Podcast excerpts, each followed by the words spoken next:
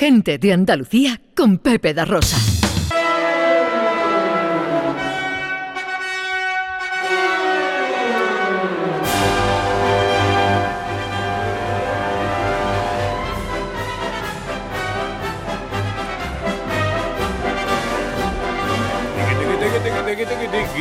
Llega el circo musical del profesor Carmona. Profesor, pongamos un poco de calma en todo esto. Pongamos eh, temple musical. ¿Qué nos trae? No, sé si calma, porque claro, eh, como estamos en la sección circo musical de, música clásica, mm, dentro de las cosas que han servido como para hacer música cuyo valor es circense, o sea, cuyo valor es mm, que es muy complejo, dificilísimo em, eh, y que tiene y que llega siempre a los extremos. Hoy os voy a traer tres cositas rápidas que son extremadas, como la primera de todas ellas es una de las grandes áreas de la historia de la música, que es quizá la más difícil, y que mm, se hace con una soprano eh, de bravura, que se llama, una soprano de coloratura, que la soprano de coloratura es la que eh, tiene un registro mm, de, soprano, pero canta con estilo muy ornamentado, con embellecimiento muy elaborado, con pasajes rápidos, con escala y con trino, o sea, lo que a la gente le encanta nada más que por la dificultad que tiene. Y cómo no va a ser sino en la de la dama, de la reina de la noche, de eh, la flauta mágica de Mozart.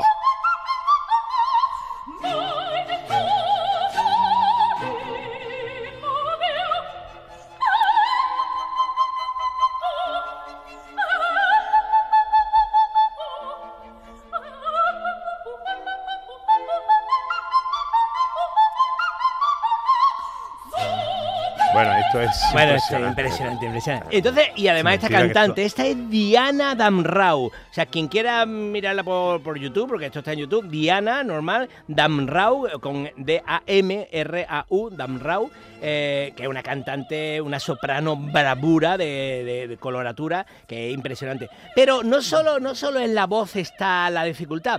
Hoy os traigo un instrumento que no solemos eh, estar acostumbrados a escucharlo, eh, tocar cosas virtuosísimas pero vais a flipar con este oboe.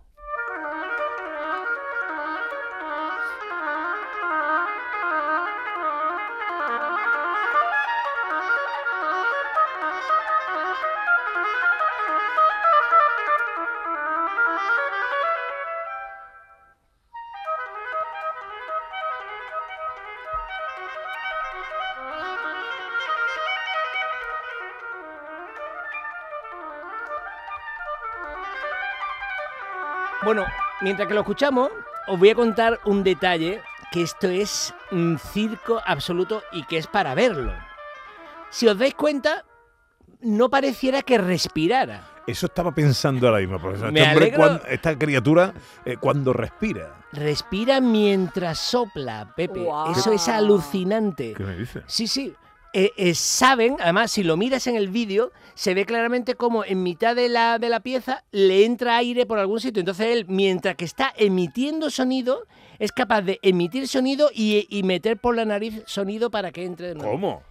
Eso es bestial, eso es bestial. Eso es una cosa, es una técnica que utilizan no solo este, muchísimos eh, intérpretes y en el conservatorio se estudia esto. Es que mientras estás tocando, vas, metiéndote, vas soltando y entrando a la vez sonido y por e, eh, aire. Y por eso eh, suena sin parar, porque. Y claro, luego el tipo empieza a tocar, tú lo ves ahí, y empiezan a caerle los goterones de sudor, porque claro, eso es un esfuerzo físico enorme, decirle a tu cuerpo, mmm, toma mientras que expulsa. Quizá eh, alguna gente que hace mm, submarinismo o algo sabe hacer eso también. Yo creo que eh, hay unas técnicas que utilizan y que se parece a eso, ¿no? Que es alucinante. Bueno, bueno. Fíjate, fíjate, vamos a terminar de escucharlo.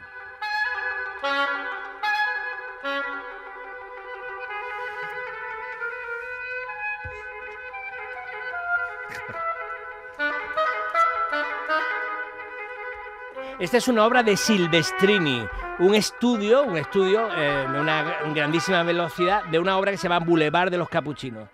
Impresionante. Pero os traigo otra cosa impresionante de circo absoluto.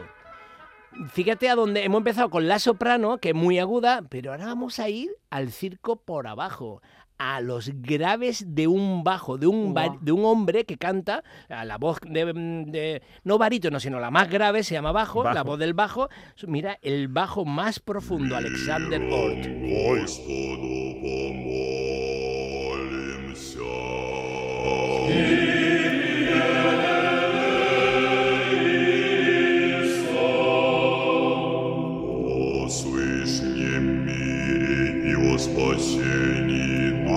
una nota. Cuando nosotros lo intentamos, estamos haciendo la octava por encima de él. Cuando yo intento cantar su nota, hago la de... Es que Parece el instrumento ese hindú, el... Mm, ¿Cómo se llama? Tiene un nombre tan, tan raro. Sí, que... Instrumento musical hindú que es como una especie de trompa muy larga.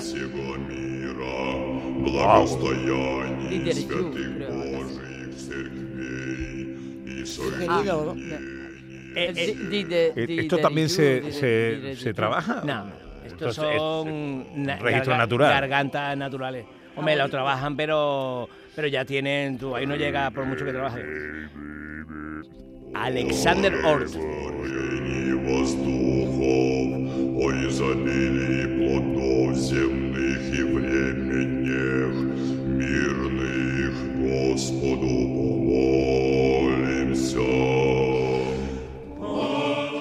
Qué bárbaro, qué bárbaro qué bárbaro, profe. Eh, y además has visto que no hemos disfrutado por la belleza, hemos disfrutado por el circo. ¡Circo! musical. Lo que pasa es que con la, con la me flauta mágica... Me pregunta, perdona, Javier Reyes, una, una pregunta eh, interesante. ¿Quién ha escrito una pieza para esta voz? Sí, ah, lo estaba pensando antes también. Digo, ¿quién escribe eso? Bueno, mm, muchos compositores escriben con notas graves esperando que luego haya algún intérprete por el mundo que lo pueda hacer. Pero hay veces que los coros, por ejemplo, si no pueden, pues el bajo canta una octava por encima. Una octava por Y encima. nosotros no nos damos mucha cuenta, ¿no? Quedaría tiro, tiro, tiro, así a esta, velo- a esta altura.